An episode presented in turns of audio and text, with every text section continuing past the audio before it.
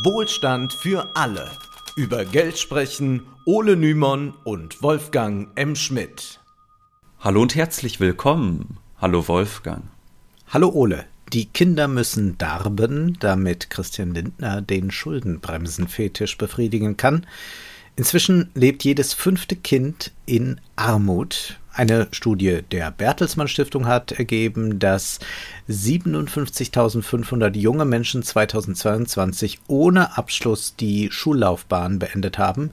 Jeder Politiker würde jederzeit betonen, dass Kinder unsere Zukunft sind, aber das sind eigentlich nur Lippenbekenntnisse, die sich nicht in politischen Maßnahmen widerspiegeln. Diese Folge soll jedoch nicht alle Versäumnisse auflisten, so viel Zeit haben wir ja auch gar nicht. Wir wollen heute mal einen ganz anderen Blick auf Kinder einnehmen. Dieser Blick ist nicht der unsere, aber er ist äußerst originell, er ist zutiefst neoliberal und dennoch interessant. In dieser Folge sprechen wir über Kinder als langlebige Konsumgüter. Ja, richtig gehört, langlebige Konsumgüter.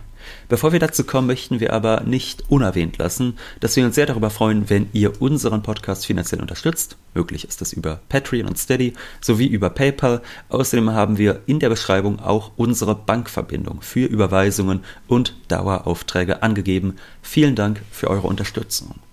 Und wir sind dankbar, wenn ihr Wohlstand für alle im Freundes- und Bekanntenkreis weiterempfehlt oder auch in der Familie, damit beim Sonntagsbraten nicht wieder neoliberale Phrasen gedroschen werden. Außerdem hilft es uns auch, wenn ihr die Folgen auf den allseits bekannten Netzwerken teilt.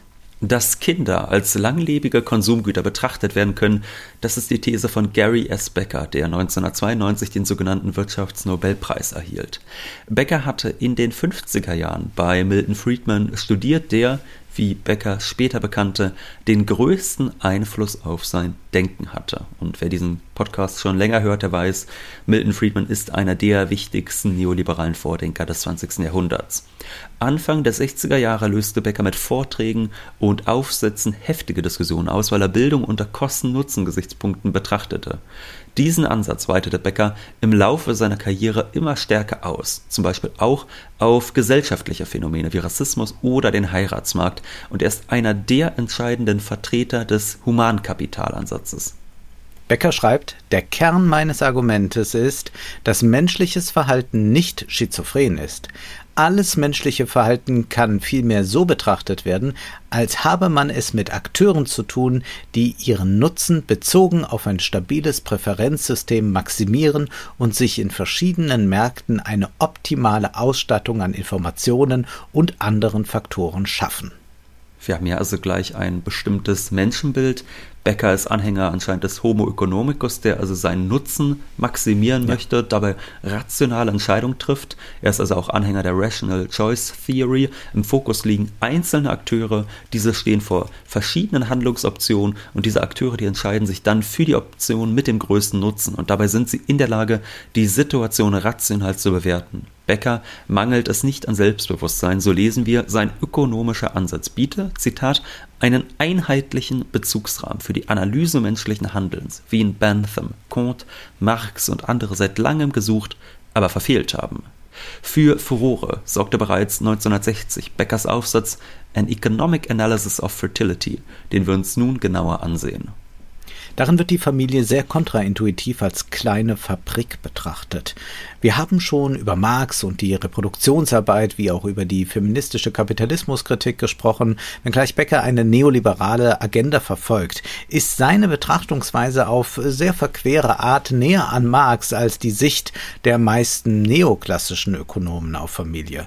Wenn über Familie und Kinder gesprochen wird, dann neigen ja auch konservative Politiker zum Beispiel zum Kitsch. Die Familie wird als ein Bollwerk gezeichnet gegen die kalte Effizienz dort draußen. Betont wird, dass Familienwerte keinen Preis haben. Man gibt sich mitunter geradezu antimaterialistisch, während Becker an alles Preisschilder klebt. Der marxistische Begriff Reproduktionsarbeit beinhaltet auch die Aufzucht und Erziehung von Kindern und damit die Produktion von Arbeitskräften. Das ist dem Humankapitalansatz nicht unverwandt. Wir wollen uns nun auf diese Argumentation einlassen und die Familie als Fabrik betrachten, in der Kinder produziert werden. In Folge 162 und 64 haben wir bereits über Malthus und das Bevölkerungsgesetz gesprochen. Becker reiht sich explizit in diese Tradition ein, da er an Malthus schätzt, dass dieser einen streng ökonomischen Bezugsrahmen für das Thema Demografie gewählt hat. Becker möchte nun die Nachfragetheorie auf Kinder ausweiten. Ökonomen beschäftigen sich bekanntlich häufig damit, warum ein Produkt nachgefragt wird. Und Becker fragt, unter welchen Voraussetzungen sich Paare für Kinder entscheiden und wie dann das Kosten-Nutzen-Verhältnis aussieht. Becker schreibt, für die meisten Eltern sind Kinder eine Quelle psychischen Einkommens oder psychischer Befriedigung und sie betrachten Kinder in der Terminologie der Ökonomie als Konsumgüter. Bisweilen können Kinder monetäres Einkommen stiften und insofern auch ein Produktionsgut sein. Im Übrigen sind weder die Auslagen für die Kinder noch das von ihnen erbrachte Einkommen unveränderliche Größen, sondern deren Höhe ändert sich mit dem Alter der Kinder, so dass Kinder als langlebige Konsum- und Produktionsgüter betrachtet werden können.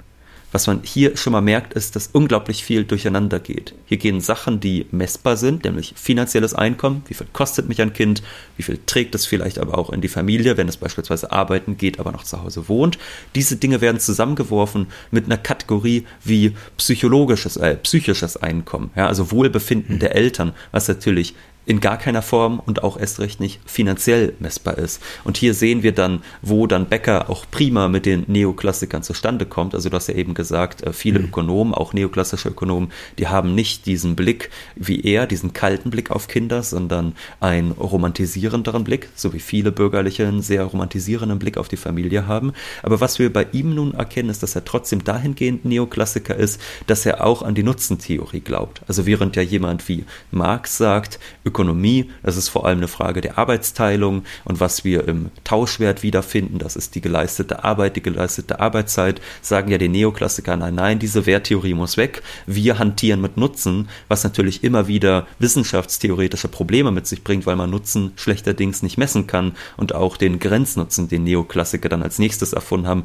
genauso wenig messen kann. Und es wird uns in dieser Folge immer wieder begegnen, dass wir äh, merken, dass hier wissenschaftstheoretische Probleme auftauchen, die wir aber in dieser Folge mal außen vor lassen wollen, weil das wirklich äh, mindestens eine, wenn nicht sogar mehrere weitere Folgen bedürfte, um dieses Problemfall äh, Nutzentheorie zu erklären. Man müsste da schon einige Pirouetten drehen, ja. um das herauszufinden, wie denn wirklich äh, ein psychischer Nutzen äh, in irgendeiner Weise auf eine Zahl gebracht werden soll. Also man könnte natürlich jetzt Vergleiche anführen, äh, wie viel gibt man aus, wo hat man noch einen psychischen Nutzen für Theaterbesuche, für äh, therapeutische Maßnahmen, was auch immer. Und dann kann man das aufaddieren und sagen, ja, aber offenbar ist das Kind noch wichtiger, da gibt man dann noch mehr. Also das, ja, das funktioniert. Ist, man dem, muss wirklich eine Menge Pirouetten drehen, wie wir es schon ja. merken. Und Sicherlich ist es so, dass auch viele das anders formulieren würden, aber was man erstmal festhalten kann, ist, ja, Eltern würden sagen, dass Kinder Freude bringen, nicht zu jeder Minute des Tages. Kinder können ja auch Stress bedeuten, aber inwiefern Kinder ein monetäres Einkommen stiften, das ist ja anders mal zu verstehen. Also wir müssen ausklammern sowas wie Kinderarbeit oder Sozialleistungen wie Kindergeld.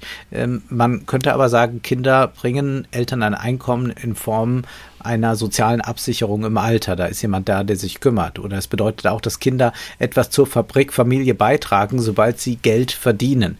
Becker geht äh, daraufhin auf die Qualität der Kinder ein, wie bei einem Produkt, äh, zum Beispiel einem Auto, also für einen Rolls-Royce gibt man auch mehr Geld aus als für einen VW und so gibt es auch Kinder, in die sehr viel mehr Geld gesteckt wird als in andere. Wohlgemerkt, aber oftmals nicht, weil Eltern mit die viel Geld in ihre Kinder investieren, ihre Kinder viel mehr wertschätzen und die viel lieber haben als die äh, Eltern, die wenig Geld haben und wenig Geld in die Kinder investieren können, sondern das ist natürlich eine Frage des Einkommens, wie wir später auch ja. nochmal bemerken werden. Es geht ja. hier, wenn Becker von Kindern höherer Qualität spricht, aber nicht um ein moralisches Kriterium. Zunächst stellt er heraus, im Gegensatz zu Schwarzbrot oder Margarine seien Kinder keine inferioren, also untergeordneten Konsumgüter. Das bedeutet, wenn das Einkommen steigt, dann steigen die Ausgaben für inferiore Güter kaum. heißt zum Beispiel mit steigendem ähm, Einkommen umgekehrt, wachsen aber die Ausgaben für andere, luxuriösere Güter und so sei es auch bei Kindern. Wer mehr Geld hat, der gibt beispielsweise mehr für Kleidung oder eben für die Freizeitgestaltung von Kindern aus. Bei inferioren Gütern ist es anders. Wenn ich jetzt doppelt so viel Einkommen auf einmal habe, dann sage ich ja zum Beispiel nicht toll, kaufe ich mir doppelt so viel Margarine, sondern kaufe ich anstelle von Margarine beispielsweise Butter.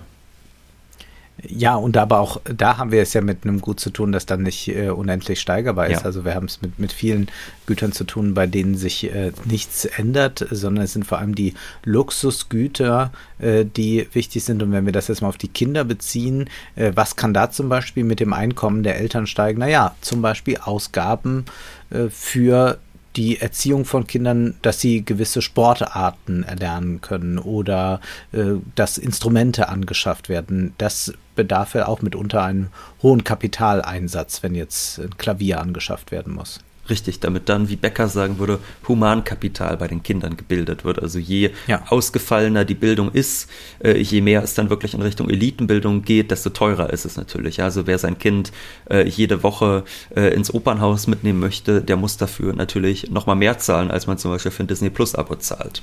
Ja, da kann man allerdings sagen, wenn man sich die Kultureliten, die, wenn man sich die, die, die Wirtschaftseliten mhm. heute ansieht und deren Musikgeschmack, ich glaube, da ist man äh, mit dem Spotify-Abo äh, ganz gut aufgestellt. Äh, die gehen, da ist zumindest Oper nicht mehr, äh, nicht mehr kulturelles Kapital, das vonnöten ist. Wir verlassen das Feld der Kulturkritik lieber schnell und bleiben beim Ökonomischen. Der Aufsatz, um den wir uns hier drehen, der ist im selben Jahr wie die Marktfreigabe für die Anti-Baby-Pille erschienen. Diese ist deshalb noch nicht Gegenstand bei Becker. Die Empfängnisverhütung sei aber ausschlaggebend für die Anzahl der Kinder. Diese nehme ab, zugleich steige die Qualität der Kinder. Was das meint, sehen wir gleich. Also ich denke, mit einem Matthias Döpfner kann man sich noch über Oper unterhalten. Er hat ja auch Musikwissenschaft studiert, aber sonst könnte es da schwierig werden. Naja, Becker ging sehr wohl davon aus, dass es nicht mehr wie bei Malthus ist, der Annahme, dass bei prosperierender Wirtschaft die Anzahl der Kinder enorm steigt. Becker rechnet nur mit einem leichten Anstieg. Wir sehen heute, dass die Zahl der Kinder mit wachsendem Wohlstand abnimmt. Allerdings gibt es dann bei reichen Ländern ja durchaus Unterschiede und das hängt dann schon mit staatlichen Hilfen, Wohlstandserrungenschaften wie einer guten Kinderbetreuung oder flexiblen Arbeitsmodellen zusammen. Auch das kann dann eine an, ein Anreiz zur Reproduktion sein. Wie aber können die Kosten für Kinder berechnet werden? Dazu heißt es, die Kosten entsprechen dem Gegenwert der erwarteten Ausgaben zuzüglich dem geschätzten Wert der Dienstleistungen der Eltern minus dem Gegenwert der erwarteten monetären Erträge zuzüglich dem geschätzten Wert der Dienstleistungen der Kinder. Äh, gehen wir mal davon aus, man könne antizipieren, welche Ausgaben auf Eltern zukommen, ist doch eine Unterscheidung wichtig, nämlich die zwischen Produktionsgut und Konsumgut. Was ist jetzt ein Konsumgut? Das können wir uns vorstellen, aber was ist als Produktionsgut hier bezeichnet? Nun, das sind Verbrauchs- und Gebrauchsgüter, die benötigt werden für den Produktionsprozess. Wann sind Kinder nun Produktionsgut und wann Konsumgut? Wenn die Ausgaben positiv sind, dann haben wir es mit Konsumgütern zu tun, vergleichbar mit einer edlen Armbanduhr. Wenn die Kosten für Kinder negativ sind, sie also mehr Geld einbringen, als sie gekostet haben, dann sprechen wir von Produktionsgütern mit Bäcker. Denken wir an unsere Literaturfolge zu Solas Meisterwerk Germinal. Kinder werden in der Arbeiterfamilie als finanzielle Belastung auf der einen Seite und auf der anderen Seite als zusätzliche Einkommensquelle betrachtet, wenn die Kinder beispielsweise im Bergwerk arbeiten. Und Becker geht in den USA für die Mitte des 19. Jahrhunderts davon aus, dass Kinder vor allem Produktionsgut waren, wenngleich sie bei manchen Familien auch, aufgrund der hohen Kosten, wahrscheinlich als Konsumgut angesehen wurden. Beckers Aufsätze zeichnen sich dadurch aus, dass er häufig mit Formeln arbeitet, um Kosten-Nutzen-Rechnungen aufzustellen. So ist er der Ansicht, dass man das Verhältnis des Grenznutzens eines weiteren Kindes zu dem eines qualitativ besseren Kindes berechnen kann. Das heißt, da stellt sich jetzt die Frage, wenn ich ein zweites Kind in die Welt setze, äh, wie viel nutzt mir das gegenüber äh, der Überlegung, was, wenn ich ja. mein erstes Kind nur behalte und dafür mehr ausgebe? Berechtigte Fragen. Wir lassen ihn mal zu Wort kommen. Jetzt kommt ein wunderschöner Satz. Der Grenznutzen der Ausgabe eines zusätzlichen Dollars für Kinderquantität muss dem Grenznutzen der Ausgabe eines zusätzlichen Dollars für Kinderqualität entsprechen. Also ich habe eine gute Freundin, die jetzt äh, zum zweiten Mal schwanger ist. Äh, und da kann ich äh, sie jetzt demnächst mal fragen, ähm, wie da bei ihr der Grenznutzen ist und ob es ihr primär darum ging, die Kinderquantität zu erhöhen und was das für die Kinderqualität bedeutet. Nein, mit anderen Worten bedeutet dies, was er hier schreibt, dass Eltern abwägen müssen, ob es sinnvoller ist, in eine höhere Anzahl von Kindern oder in die Verbesserung der Bildung, Gesundheit oder anderen Qualitätsmerkmalen der vorhandenen Kinder zu investieren. Wenn der Grenznutzen, also der zusätzliche Nutzen einer Investition in eine höhere Anzahl von Kindern genauso hoch ist wie der Grenznutzen einer Investition in die Qualität der vorhandenen Kinder, sollte die Entscheidung auf der Grundlage dieser Gleichheit getroffen werden. Das klingt wahnsinnig rational. Dabei denken Menschen, sofern ihr Hirn nicht aus einer Excel-Tabelle gemacht ist, natürlich nicht auf diese Weise über Nachwuchs nach. Aber brechen wir das mal auf den Alltag herunter. Vorstellbar ist ja schon, dass sich Eltern entscheiden, mit ihren bereits vorhandenen Kindern mehr Zeit zu verbringen, sie stärker finanziell zu unterstützen, anstatt ein weiteres Kind in die Welt zu setzen. Maßstäbe der Quantität und Qualität spielen also schon in gewisser Maßen eine Rolle. Ja, und wir sehen hier trotzdem die Fallstrecke der Nutzentheorie sehr schön. Da geht ja mhm. allerlei durcheinander. Der Nutzen, den ein Kind bringt, der besteht laut Becker in Wohlbefinden der Eltern, also in etwas nicht messbaren und eventuell in mehr Einkommen für die Familie, was sich sehr wohl messen lässt. Hier werden also lauter inkommensurable Dinge zusammengedacht, wie es eigentlich für Vertreter der Nutzentheorie üblich ist. Dieser Art und Weise über Wirtschaft nachzudenken werden wir uns aber, wie gesagt, ein anderes Mal widmen. Wir folgen jetzt Becker auf diesem Weg und klammern diese Kritik jetzt mal aus.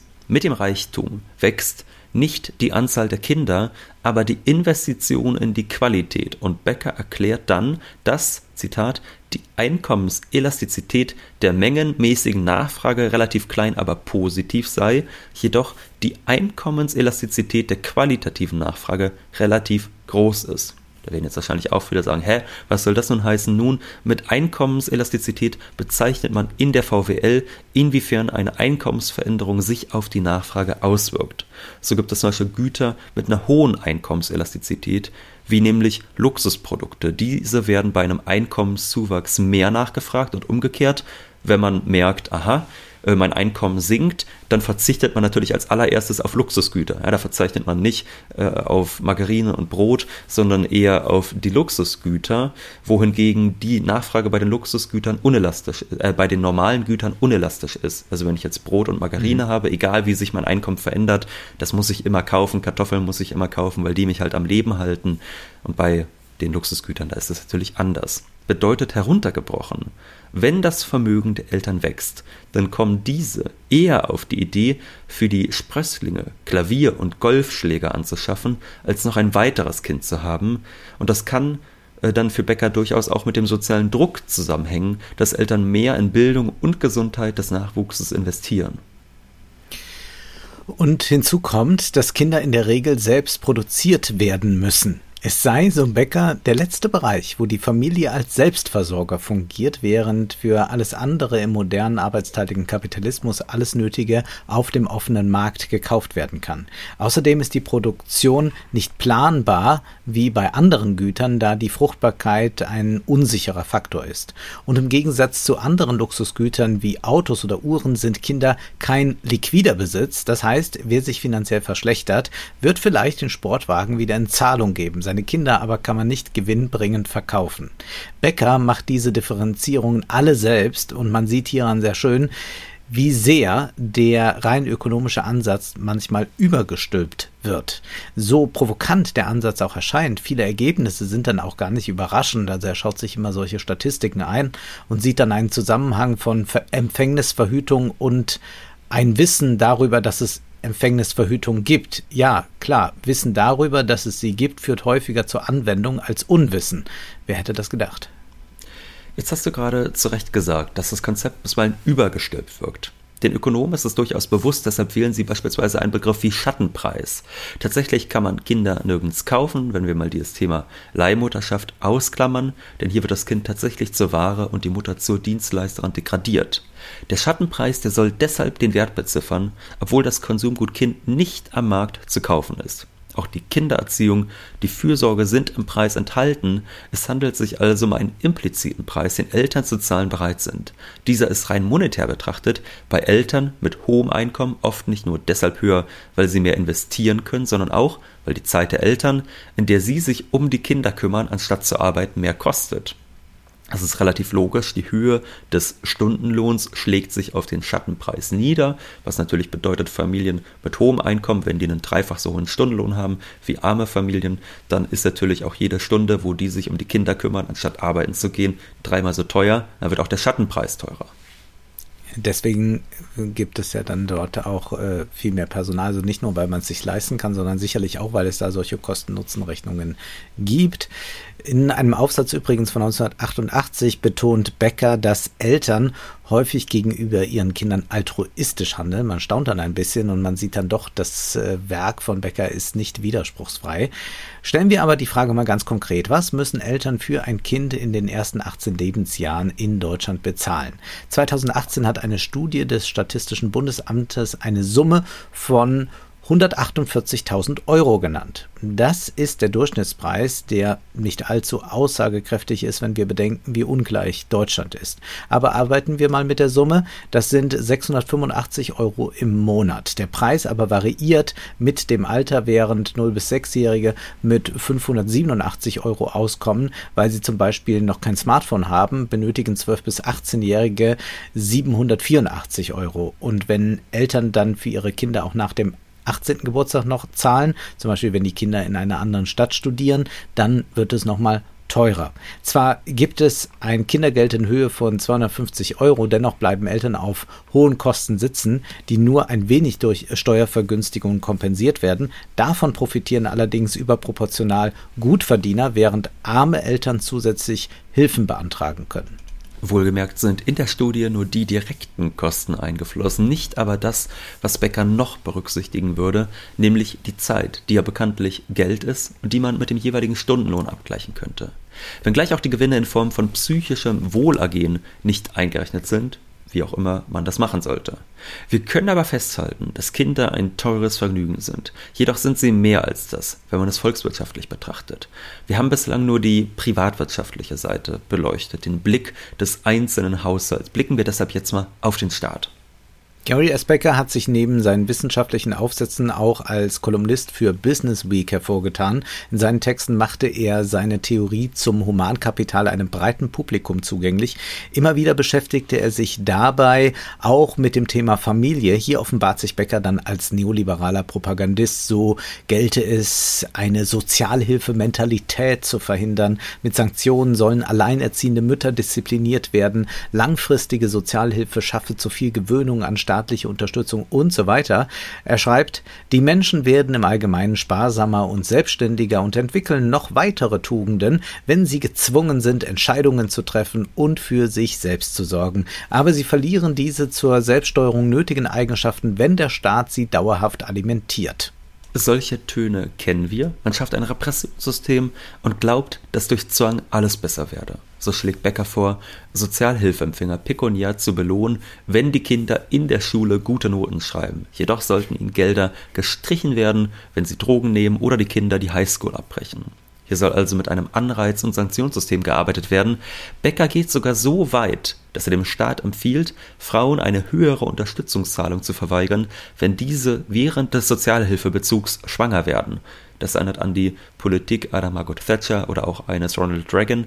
Beide machten in ihren Wahlkämpfen immer wieder Alleinerziehende zu Sündenböcken der Nation. Thatcher warf diesen Frauen außerdem vor, die traditionelle Familie zu zerstören. Ein ähnlicher Konservatismus ist auch bei Becker zu vernehmen. Er fürchtet, dass zu viel Unterstützung für Alleinerziehende die Scheidungsrate steigen lässt. Was im Umkehrschluss bedeutet, Ehen sollen aufgrund finanzieller Abhängigkeit aufrechterhalten werden. Naja, besonders human ist das nicht. Nur nebenbei, Becker nimmt nicht nur Frauen an die Kandare, so schlägt er auch vor, private Geldeintreiber auf Väter anzusetzen, die den Unterhalt für ihre Kinder nicht zahlen. So könne der Staat seine Ausgaben auch reduzieren. Das ist natürlich Gener ein toller Grund. Also, dass man ja. äh, nicht, weil es schlimm ist, dass Männer ihren Unterhalt nicht zahlen hinterher ist, sondern das ist ja schlimm für den Staatshaushalt. Das ist das Problem, Wolfgang. Erst müssen wir mal daran denken, klar. Generell plädiert Becker explizit für Zuckerbrot und Peitsche. Und zwar in allen familienpolitischen Fragen, mal davon abgesehen, dass ein solches Klima der Angst nicht gut zu heißen ist und dass Arbeitslosigkeit bekanntlich nicht selten andere Ursachen als mangelnden Fleiß eines Individuums hat, denken wir nur an die Reservearmee der Arbeitslosen, die den Arbeitgebern mehr Spielraum beim Lohndrücken gibt.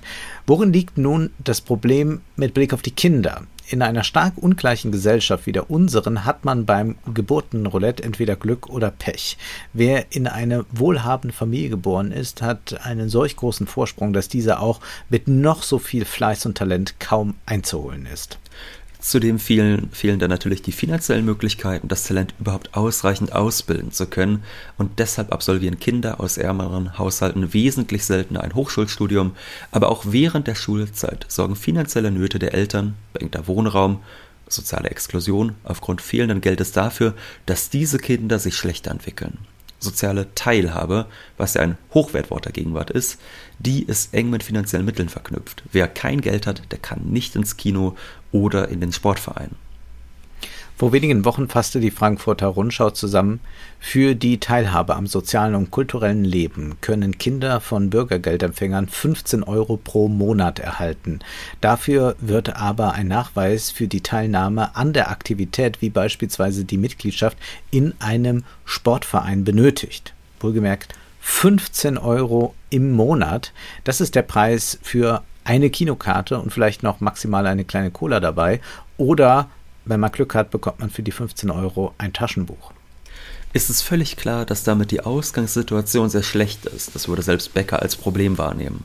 Zwar zeichnet er gern das Bild verantwortungsloser, armer Eltern, die nicht genug für ihre Kinder tun, doch zu leugnen ist auch nicht, dass mit einer Erhöhung, zum Beispiel des Kindergeldes, nicht gewährleistet ist, dass dieses Geld auch den Kindern zufließt bzw. für die entscheidenden Dinge ausgegeben wird. Uns ist sehr bewusst, dass wir uns hier auf eine heikle Argumentation einlassen, denn de facto wird hier ins Private hineinregiert, wovon ärmere Menschen grundsätzlich stärker betroffen sind. Niemand kontrolliert, wofür Kinder von Reichen Geld ausgeben, und während sich Hilfsbedürftige vor dem Staat nackt ausziehen müssen, lehnt man eine Vermögenssteuer ab, weil man sonst ja kontrollieren müsste, was Reiche so alles besitzen. Dennoch lohnt es sich, einmal über eine das Wohl des Kindes stärkende Ausgabenpolitik nachzudenken. Becker schreibt, die effektivste Nutzung öffentlicher Mittel würde wohl durch ein System gewährleistet, in dem arme Familien Gutscheine für solche Aktivitäten einlösen könnten, die Humankapital aufbauen. Gewiss, Becker will das Gutscheinsystem dann auch auf Schulen ausweiten und damit wie Friedman die öffentlichen Schulen als solche abschaffen. Dennoch kann es gerade hinsichtlich Freizeit- und Kulturangeboten sehr sinnvoll sein, mit solchen Gutscheinen zu arbeiten. Mitunter gibt es in einzelnen Städten Gutscheine für Schwimmbäder oder auch Kulturgutscheine. Das müsste aber massiv ausgeweitet werden. Auch ein günstiger ÖPNV hilft direkt und geht nicht den Umweg über die Eltern. Becker bringt diese Beispiele jedoch nicht, weil er Angst vor vermeintlich zu hohen Staatsausgaben hat, aber wir sollten Becker gegen sich selbst wenden.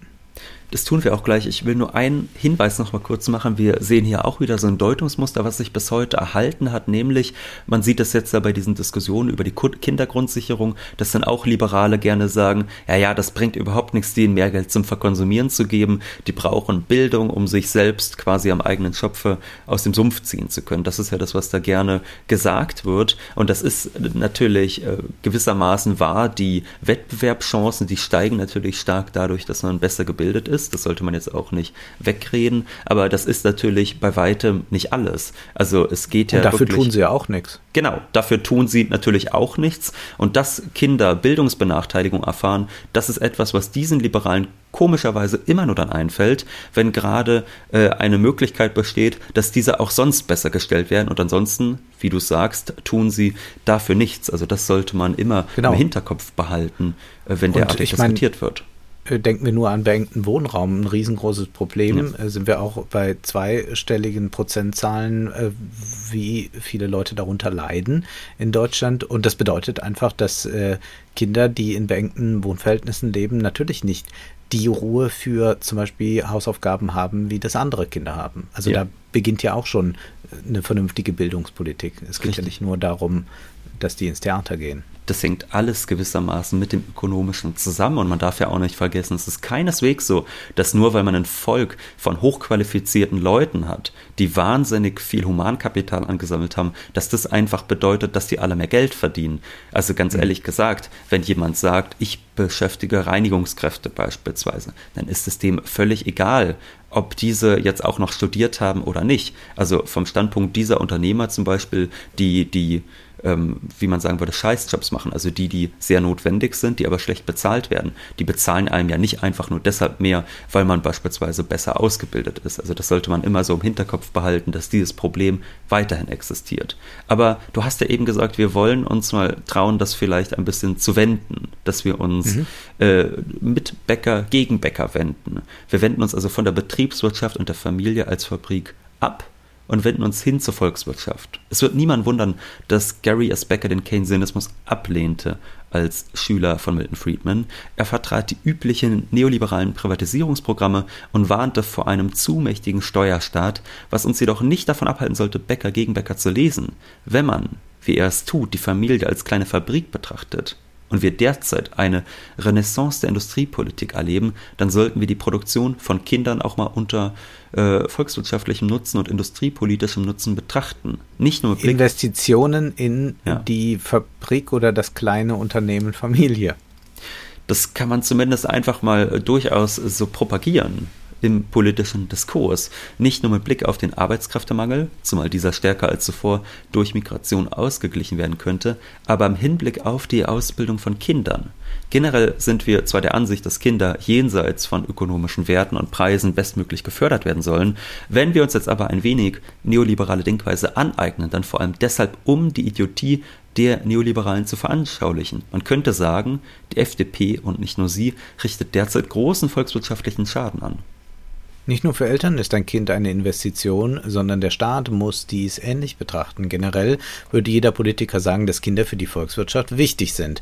Wenn jedoch die Ausgaben für Schulen, Kitas und sonstige Förderung gekürzt werden, wenn nicht genügend Personal da ist, wenn die Kindergrundsicherung torpediert wird, ist das wenig hilfreich.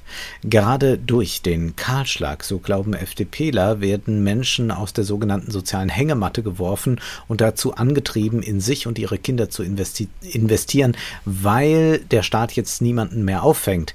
Dass dies falsch ist, belegen diverse Studien.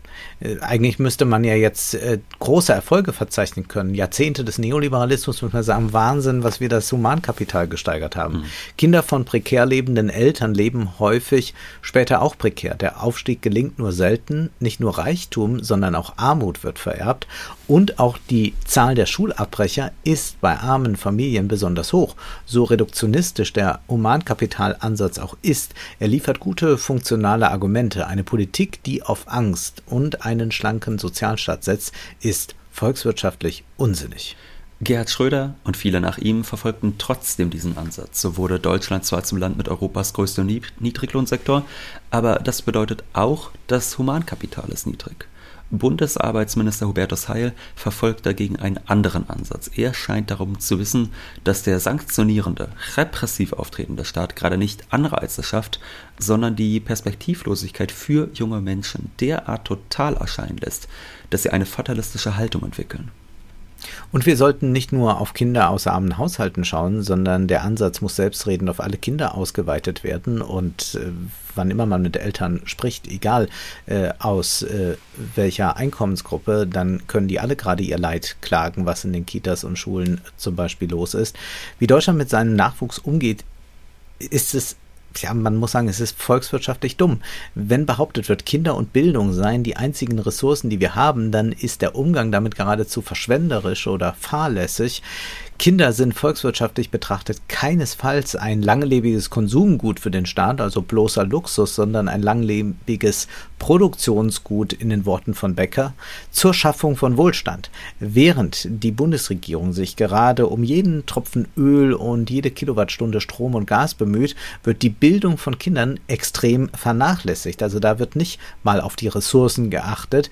Die Stichworte Lehrermangel, marode Schulen, Mental Health Probleme bedürfen ja keiner weiteren Erklärung. Jetzt mal den wissenschaftstheoretischen Einwänden zum Trotz. Strategisch kann es sinnvoll sein, sich die Rede vom Humankapital anzueignen. Beckers Definition lautet wie folgt. Der Begriff des Humankapitals umfasst für mich Wissen und Fertigkeiten der Menschen, ihren Gesundheitszustand und die Qualität ihrer Arbeitsgewohnheiten. Und bei all diesen Aspekten gibt es derzeit offenkundig enorme Mängel. Das heißt, das Humankapital wird empfindlich geschwächt.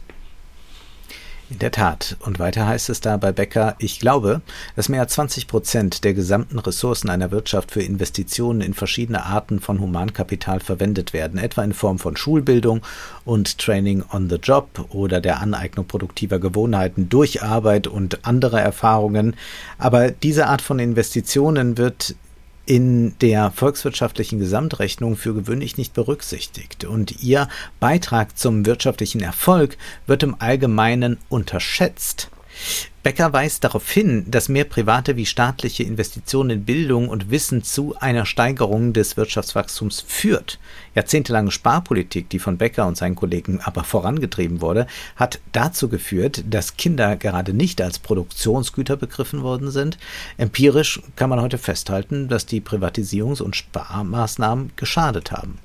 Lassen wir mal die individuellen Schicksale und das Leid das diese Politik verursacht hat, außer Acht. Und bleiben wir ganz beim ökonomischen Ansatz, dann kann man sagen, Deutschland steckt tief in den roten Zahlen. Hier nur ein Beispiel. Der Branchenverband Bitkom geht davon aus, dass derzeit ca. 137.000 IT-Experten fehlen. Wenn wir uns nochmal vergegenwärtigen, dass wir zugleich fast 50.000 Schulabbrecher haben, wie du uns vorhin berichtet hast, dann wird das noch absurder. Wir sind an einem Punkt angelangt, an dem man neoliberale Denkweisen gegen neoliberale Politiken ins Feld führen kann. Das zeigt, wie düster die Lage ist, aber es bietet auch das Potenzial für effektive Diskussionen mit vielen funktionalen Argumenten. Also ausnahmsweise mal eine positive Botschaft bei uns im Podcast. Abschließend möchten wir noch auf zwei Veranstaltungen hinweisen. Wolfgang, am 22. April bist du in Düsseldorf für einen Vortrag zur Ideologiekritik und Social Media. Die Veranstaltungslinks sind natürlich in der Beschreibung. Und am Tag zuvor, am 21. April, bist du, Ole, in Ravensburg, um über Influencer zu sprechen. Jetzt ist aber erst einmal Schluss für heute, denn Zeit ist Geld. Prosit. Das war Wohlstand für alle. Ihr könnt uns finanziell unterstützen über paypal.me-ole und Wolfgang oder über die in der Beschreibung angegebene Bankverbindung. Herzlichen Dank.